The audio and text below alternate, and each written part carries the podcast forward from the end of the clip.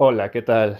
¿Cómo están? Les habla Gustavo de nuevo y acabo de terminar una rutina de pecho bastante exigente, como tenía muchos meses que no lo hacía. Y la verdad es, que ahorita estoy agarrando un momento eh, de energía y de sensaciones bastante emocionante, me gusta mucho. Y más que nada, em, ahora que he estado más activo, me he dispuesto mucho a reflexionar sobre cómo ha sido todo este año. Em, ya estamos casi por terminar octubre, estamos a 27 de octubre, que por cierto es una fecha muy especial, es el cumpleaños de mi hermano mayor, le mando un abrazo enorme de aquí a Puebla o donde esté en un futuro. Em, he aprendido mucho de él y pues él es en definitiva un hombre bastante, eh, bastante pasional del cual puedo aprender muchas cosas y mis hermanos son una bendición eh, de lo cual me puedo sentir completamente agradecido. Y algo de lo que quería platicar y que tenía que ver un poco con lo que decía al inicio sobre reflexionar del año es este mm, que bueno, ya casi va a terminar octubre y yo creo que es una buena fecha para poder hacer un balance todos nosotros sobre lo que hemos hecho en todo el año. No tenemos por qué esperar hasta el primero de enero del 2021 para saber si este fue un buen o mal año o, determinar si algunas cosas pudimos mejorarlas o no. Ciertamente pienso que este es el momento para poder hacer una evaluación e incluso aprovechar mediante esa reflexión eh, sobre qué vamos a hacer en los próximos dos meses hasta que acabe el año. En mi caso, pues, eh, ahorita que estaba terminando mi rutina, me puse un poco, me puse a pensar sobre muchos temas del trabajo, que al inicio con todo este tema del coronavirus fueron complicados para mí, sobre todo en temas de atención a emergencias. Quienes me conocen saben que soy abogado corporativo y trabajo para una empresa que se dedica a supervisión de construcción y, temas de ingeniería, eh, lo cual es muy emocionante, pero con toda esta crisis eh, hubieron momentos de muchísima incertidumbre y por supuesto en los temas jurídicos fue muy relevante la estrategia de cómo tomar esas cosas. Entonces, eh, quizá hable yo en otro episodio sobre eh, mi experiencia profesional en ese tema, pero más allá de eso, em, este tema de crisis me hizo reflexionar sobre cómo es que hace, por ejemplo, tres años yo todavía trabajaba en otros temas similares de atención a emergencias. Em, para otra empresa, en específico sobre temas de derechos de vía y este, eh, terrenos colindantes y, temas de litigio.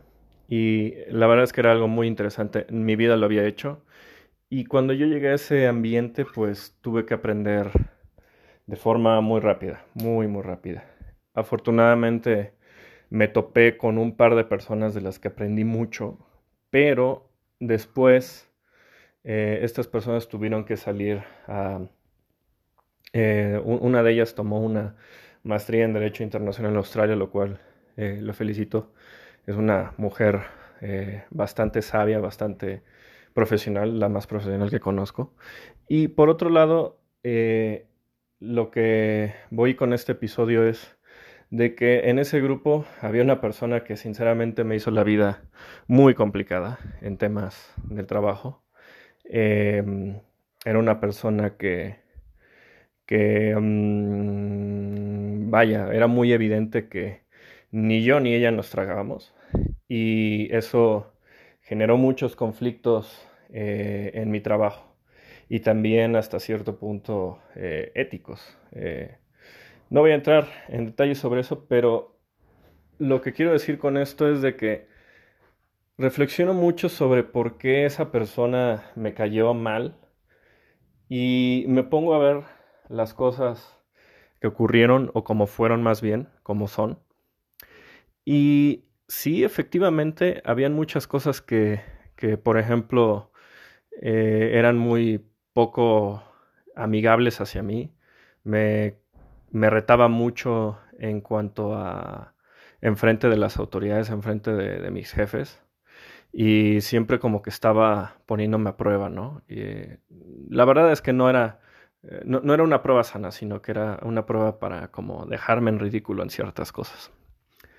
Entonces, yo me pongo a reflexionar sobre eso y efectivamente pues está esa mala sensación, ese disgusto, pero más allá de eso, me pongo a ver otras cualidades que tenía esta persona y digo, pues esta persona era bastante profesional en esto, en temas de gestión corporativa, en temas de eh, complejos como fusiones, decisiones de empresas, este, disolución de, otras empresas.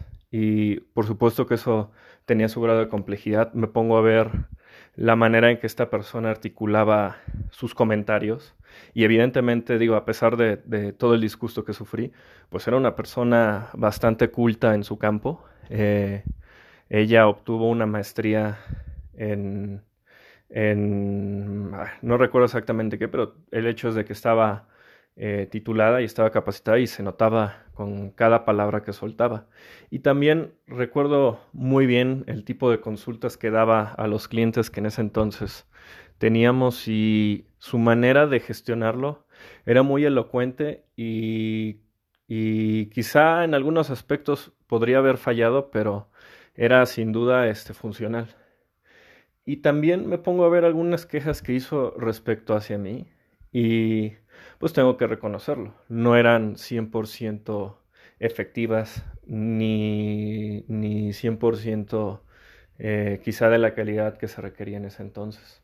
Entonces, eh, yo a lo que voy es de que eso antes lo veía yo con mucho disgusto, con mucho eh, de una mentalidad como de victimismo. Pero ahora que lo veo en retrospectiva, digo, hay muchas cosas que puedo aprender y que, que, puedo aprender de esa persona incluso con todo ese disgusto que sufrí. Hay muchas cosas que esa persona, eh, eh, que a pesar de todo lo incómodo que me sentí, pues me han servido y que quizás si no lo hubiera experimentado de esa manera no me habría dado cuenta. Entonces, eh, el punto de este, de este episodio es, ¿alguna vez has aprendido algo o te atreves a aprender algo de alguien que te cae mal?